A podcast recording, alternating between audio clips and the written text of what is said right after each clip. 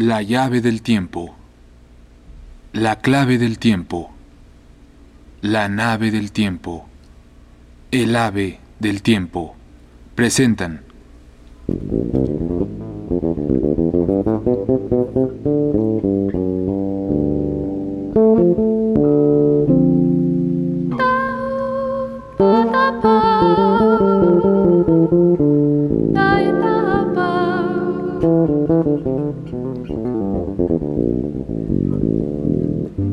Perseguidor de Julio Cortázar. Sexta parte.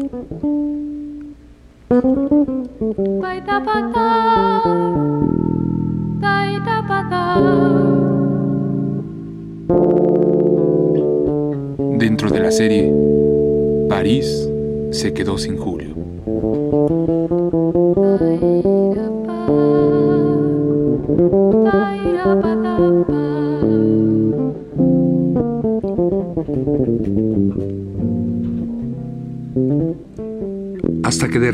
Sin nada que anuncie lo que va a suceder, veremos levantarse lentamente a Johnny, mirarnos y reconocernos, venir hacia nosotros, digamos hacia mí porque Baby no cuenta, y al llegar a la mesa se doblará un poco con toda naturalidad, como quien va a tomar una papa frita del plato, y lo veremos arrodillarse frente a mí. Con toda naturalidad se pondrá de rodillas y me mirará en los ojos, y yo veré que está llorando, y sabré sin palabras que Johnny está llorando por la pequeña B.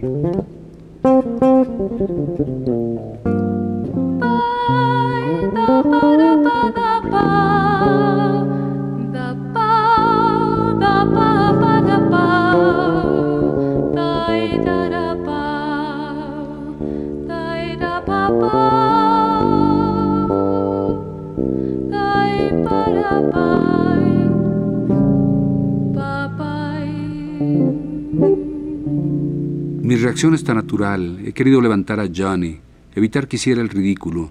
Y al final el ridículo lo he hecho yo porque nada hay más lamentable que un hombre esforzándose por mover a otro que está muy bien como está, que se siente perfectamente en la posición que le da la gana, de manera que los parroquianos del Flore, que no se alarman por pequeñas cosas, me han mirado poco amablemente, aún sin saber en su mayoría que ese negro arrodillado es Johnny Carter.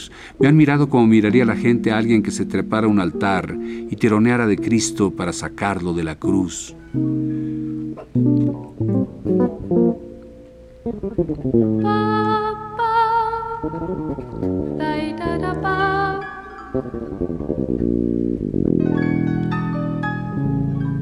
El primero en reprochármelo ha sido Johnny.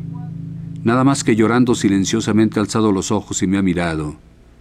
Y entre eso y la censura evidente de los parroquianos, no me ha quedado más remedio que volver a sentarme frente a Johnny, sintiéndome peor que él, queriendo estar en cualquier parte menos en esa silla y frente a Johnny de rodillas.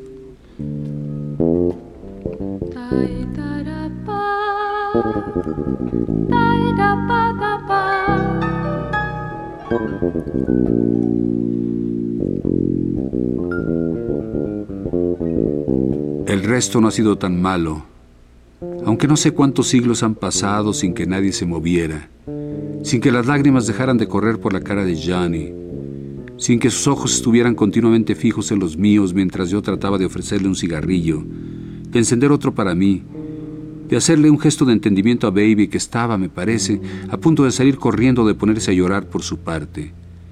Como siempre ha sido Tika la que ha arreglado el lío, sentándose con su gran tranquilidad en nuestra mesa, arrimando una silla del lado de Johnny y poniéndole la mano en el hombro, sin forzarlo, hasta que al final Johnny se ha enderezado un poco y ha pasado de ese horror a la conveniente actitud del amigo sentado, nada más que levantando unos centímetros las rodillas y dejando que entre sus nalgas y el suelo, iba a decir y la cruz, realmente esto es contagioso, se interpusiera la aceptadísima comodidad de una silla. La gente se ha cansado de mirar a Johnny, él de llorar y nosotros de sentirnos como perros. De golpe me ha explicado el cariño que algunos pintores les tienen a las sillas. Cualquiera de las sillas del Flore me ha parecido de repente un objeto maravilloso, una flor, un perfume, el perfecto instrumento del orden y la honradez de los hombres en su ciudad.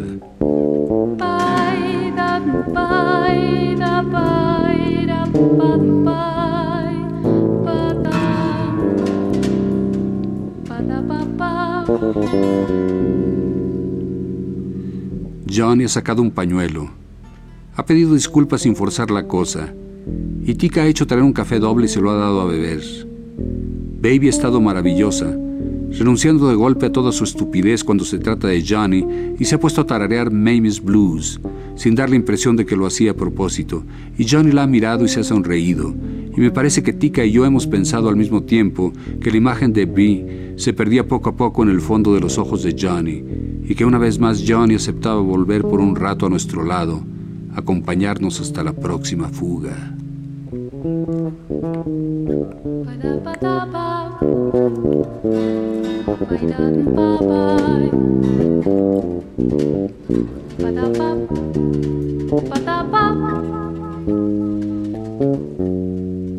Como siempre, apenas ha pasado el momento en que me siento como un perro mi superioridad frente a Johnny me ha permitido mostrarme indulgente. Charlar de todo un poco sin entrar en zonas demasiado personales. Hubiera sido horrible ver deslizarse a Johnny de la silla, volver a... Y por suerte Tiki y Baby se han portado como ángeles, y la gente del Flores se ha ido renovando a lo largo de una hora, por lo cual los parroquianos de la una de la madrugada no han sospechado siquiera lo que acababa de pasar, aunque en realidad no haya pasado gran cosa, si se lo piensa bien. Baby se ha ido la primera, es una chica estudiosa, baby. A las nueve ya están ensayando con Fred Callender para grabar por la tarde. Y Tika ha tomado su tercer vaso de coñac y nos ha ofrecido llevarnos a casa. Entonces Johnny ha dicho que no, que prefería seguir charlando conmigo. Y Tika ha encontrado que estaba muy bien y se ha ido, no sin antes pagar las vueltas de todos como corresponde a una marquesa. Y John y yo nos hemos tomado una copita de Chartreuse, dado que entre amigos están permitidas estas debilidades y hemos empezado a caminar por Saint-Germain-des-Prés, porque Johnny ha insistido en que le hará bien caminar, y yo no soy de los que dejan caer a los camaradas en esas circunstancias.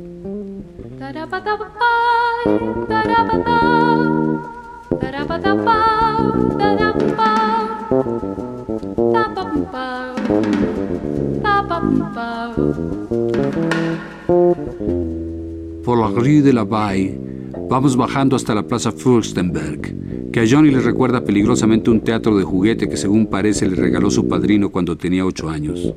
Trato de llevármelo hacia la Rue Jacob, por miedo de que los recuerdos lo devuelvan a Bee, pero se diría que Johnny ha cerrado el capítulo por lo que falta de la noche. Anda tranquilo, sin titubear.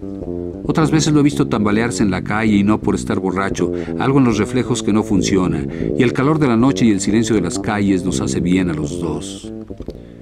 Fumamos Goloise nos dejamos ir hacia el frío y frente a una de las cajas de latón de los libreros de Quai de Conti, un recuerdo cualquiera un silbido de algún estudiante nos trae a la boca un tema de Vivaldi, y los dos nos ponemos a cantarlo con mucho sentimiento y entusiasmo. Y Johnny dice que si tuviera su saxo, se pasaría la noche tocando Vivaldi, cosa que yo encuentro exagerada.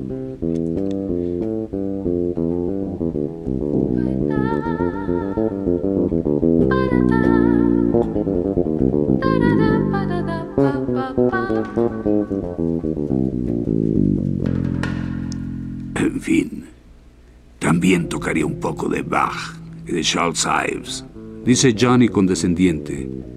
No sé por qué a los franceses no les interesa Charles Ives. Conoce sus canciones. La de Leopardo. Tendrías que conocer la canción de Leopardo. El Leopardo. Y con su flaca voz de tenor, se explaya sobre Leopardo. Y ni qué decir que muchas de las frases que canta no son en absoluto de Ives, cosa que a Johnny lo tiene sin cuidado mientras esté seguro de que está cantando algo bueno. Al final, nos sentamos sobre el pretil, frente a la Rue de Coeur, y fumamos otro cigarrillo porque la noche es magnífica.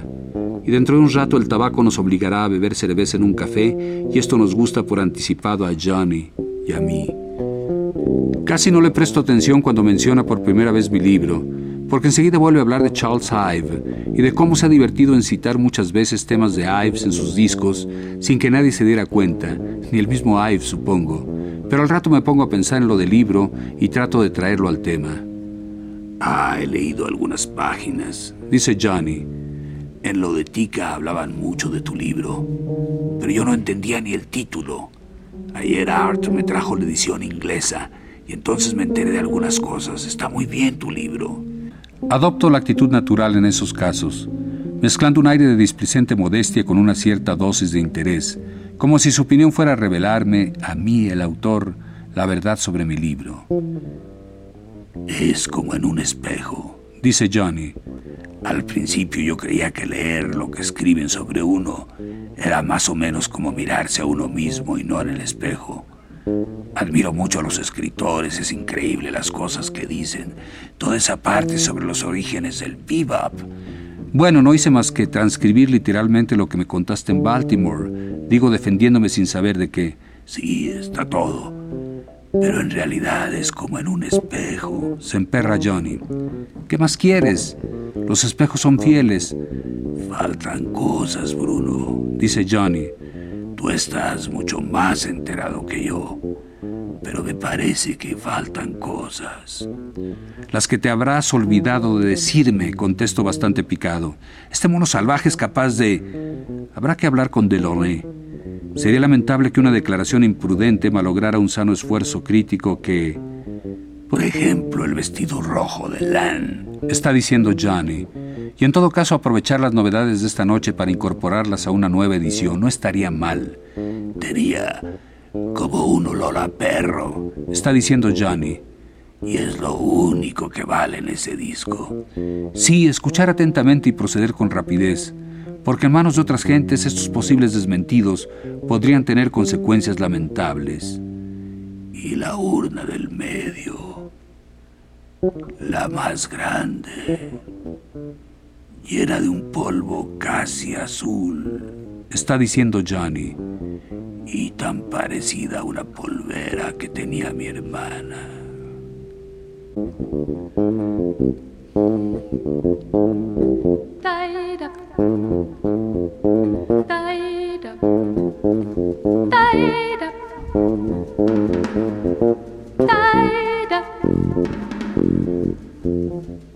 Mientras no pase de las alucinaciones, lo peor sería que desmintiera las ideas de fondo, el sistema estético que tantos elogios.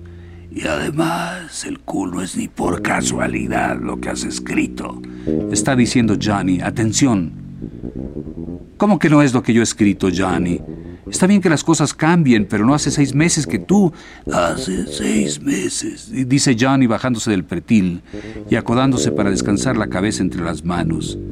Six months ago. Ah, Bruno. Lo que yo podría tocar ahora mismo si tuviera los muchachos. Y a propósito, muy ingenioso lo que has escrito sobre el saxo y el sexo. Muy bonito el juego de palabras. Six months ago. Six, sex, sex. ah, positivamente precioso, Bruno. Maldito seas, Bruno.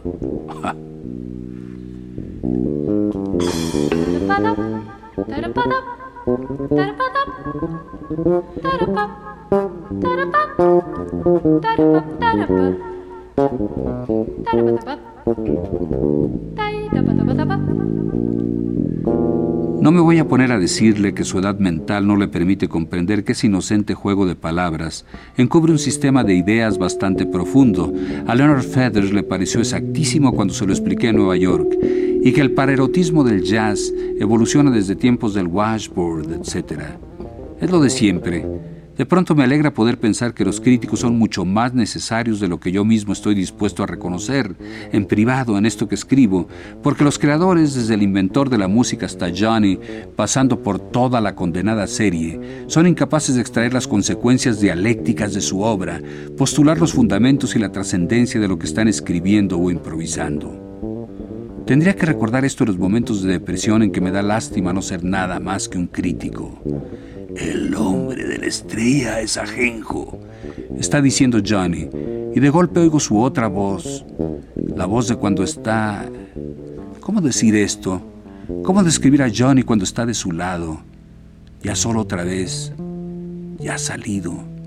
Inquieto me bajo del pretil, lo miro de cerca, y el nombre de la estrella es ajenjo. No hay nada que hacerle. El nombre de la estrella es ajenjo, dice Johnny hablando para sus dos manos. Y sus cuerpos serán echados en las plazas de la grande ciudad. hace seis meses. Aunque nadie me vea, aunque nadie lo sepa, me encojo de hombros para las estrellas. El nombre de la estrella es ajenjo. Volvemos a lo de siempre. Esto lo estoy tocando mañana.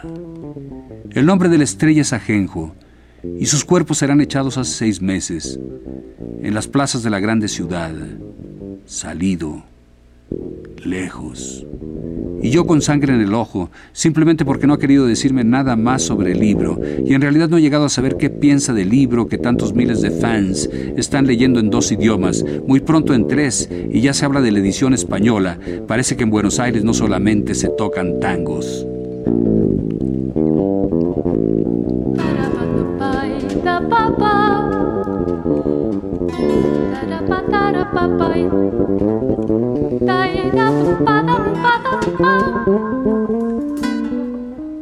Era un vestido precioso, dice Johnny. No quieras saber cómo le quedaba a Lan, pero va a ser mejor que te lo explique delante de un whisky, si es que tienes dinero. Dede me ha dejado apenas 300 francos.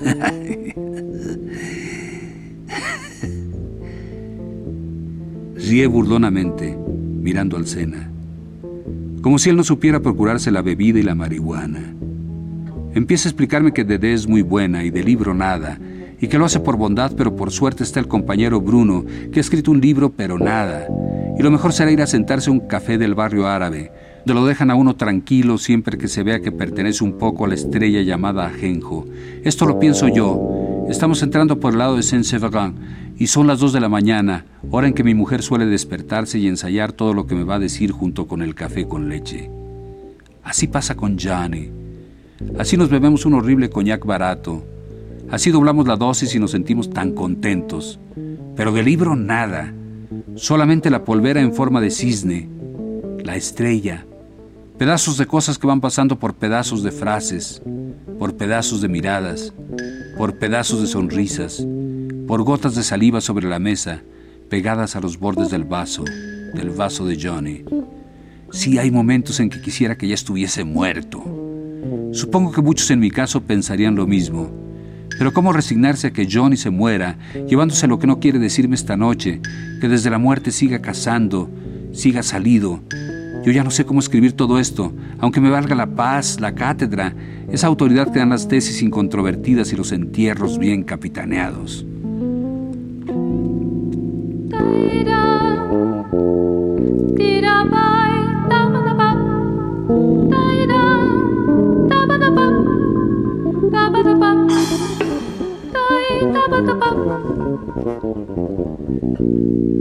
De cuando en cuando John interrumpe un largo tamborileo sobre la mesa.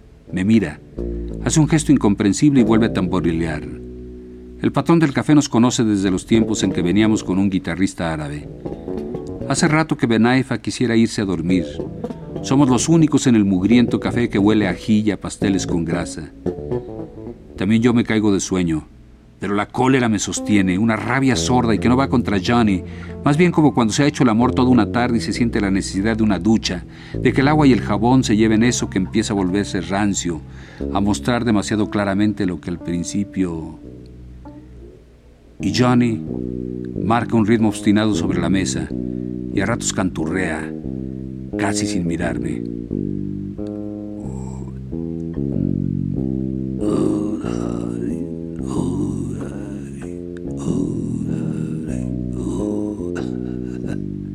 Muy bien puede ocurrir que no vuelva a hacer comentarios sobre el libro.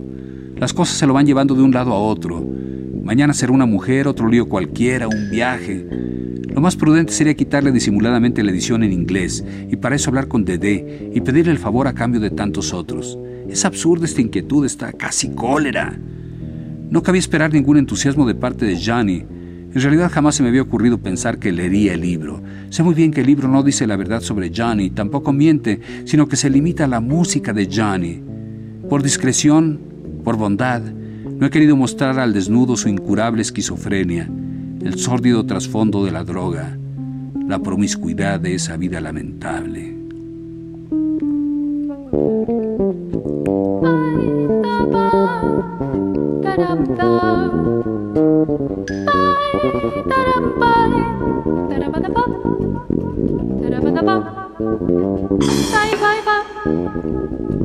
Me he impuesto mostrar las líneas esenciales, poniendo el acento en lo que verdaderamente cuenta, el arte incomparable de Gianni. ¿Qué más podía decir? Pero a lo mejor es precisamente ahí donde está él esperándome, como siempre las hecho esperando algo, agazapado para dar uno de esos saltos absurdos de los que salimos todos lastimados.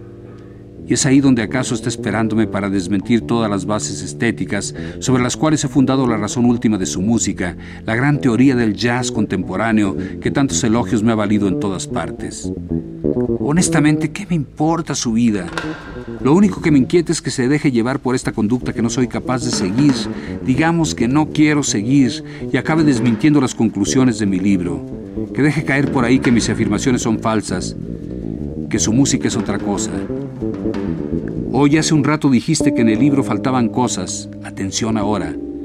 Que faltan cosas, Bruno. Ah, sí. Te dije que faltaban cosas. Mira, no es solamente el vestido rojo de Lan. Están... Serán realmente urnas, Bruno. Anoche volví a verlas, un campo inmenso pero ya no estaban tan enterradas. Algunas tenían inscripciones y dibujos. Se veían gigantes con cascos como en el cine y en las manos unos garrotes enormes. Es terrible andar entre las urnas y saber que no hay nadie más, que soy el único que anda entre ellas buscando. No te aflijas, Bruno. No importa que se te haya olvidado poner todo eso, pero Bruno... Y levanta un dedo que no tiembla. De lo que te has olvidado es de mí. Vamos, Johnny. De mí, Bruno, de mí. Y no es culpa tuya no haber podido escribir lo que yo tampoco soy capaz de tocar. Cuando dices por ahí que mi verdadera biografía está en mis discos, yo sé que lo crees de verdad. Y además suena muy bien, pero no es así. Y si yo mismo no he sabido tocar como debía, tocar lo que soy de veras. Ya ves que no se te pueden pedir milagros, Bruno. Hace calor aquí adentro. Vámonos.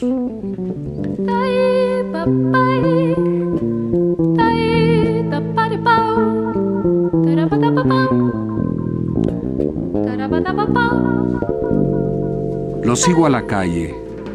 Erramos unos metros hasta que en una calleja nos interpela un gato blanco y Johnny se queda largo tiempo acariciándolo.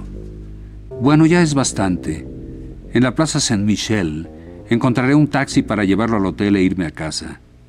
Después de todo no ha sido tan terrible. Por un momento temí que Johnny hubiera elaborado una especie de antiteoría del libro y que la probara conmigo antes de soltarla por ahí a todo trapo. Pobre Johnny acariciando un gato blanco. En el fondo lo único que ha dicho es que nadie sabe nada de nadie y no es una novedad. Toda biografía da eso por supuesto y sigue adelante, qué diablos. Vamos, Johnny. Vamos a casa que es tarde. No creas que solamente es eso, dice Johnny enderezándose de golpe como si supiera lo que estoy pensando. Está Dios, querido. Ahí sí que no has pegado una. Vamos, Johnny, vamos a casa que es tarde. Está lo que tú y los que son como mi compañero Bruno llaman Dios. El tubo de dentrífico por la mañana, a eso le llaman Dios. El tacho de basura, a eso le llaman Dios. El miedo a reventar, a eso le llaman Dios. Y has tenido la desvergüenza de mezclarme con esa porquería Has escrito que mi infancia y mi familia y no sé qué herencias ancestrales. Un montón de huevos podridos y tú cacareando en el medio, muy contento con tu Dios. No quiero tu Dios, no ha sido nunca el mío. Lo único que he dicho es que la música negra... No quiero tu Dios. Repite Johnny. ¿Por qué me lo has hecho aceptar en tu libro? Yo no sé si hay Dios. Yo toco mi música, yo hago mi Dios. No necesito de tus inventos. Déjaselos a Mahalia Jackson y al Papa y ahora mismo vas a sacar esa parte de tu libro.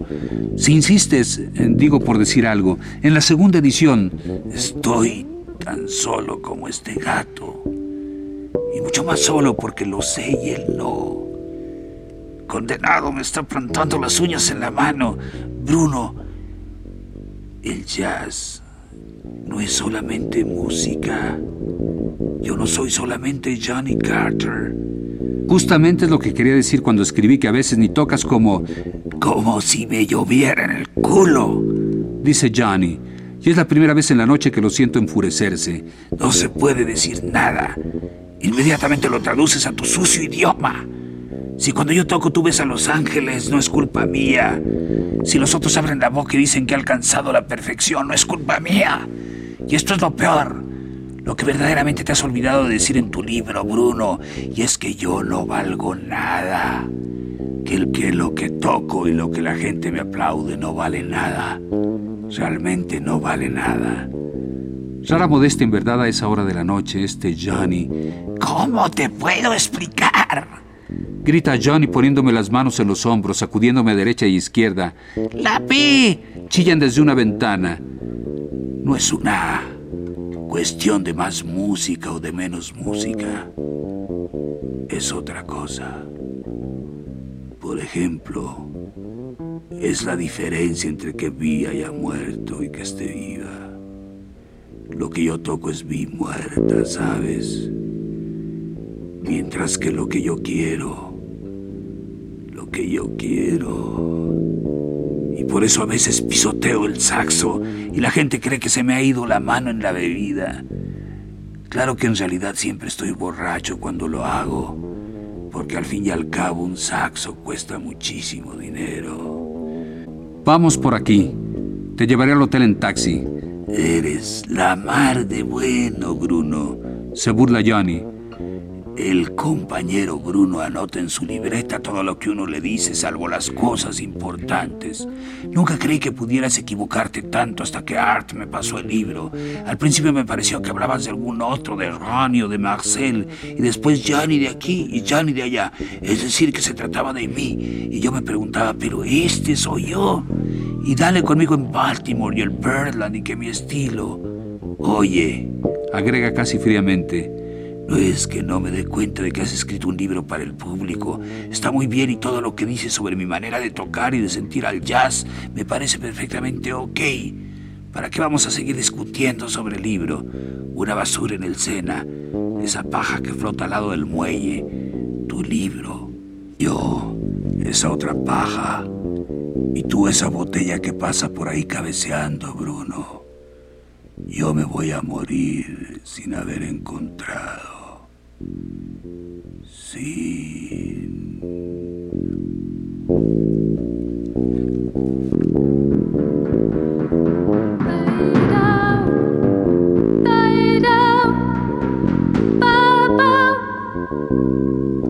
llave del tiempo. La clave del tiempo. La nave del tiempo. El ave del tiempo. Presentaron El perseguidor de Julio Cortázar, sexta parte. Dentro de la serie, París se quedó sin Julio.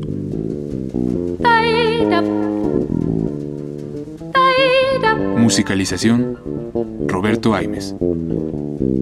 Cantando, Sol Herrera.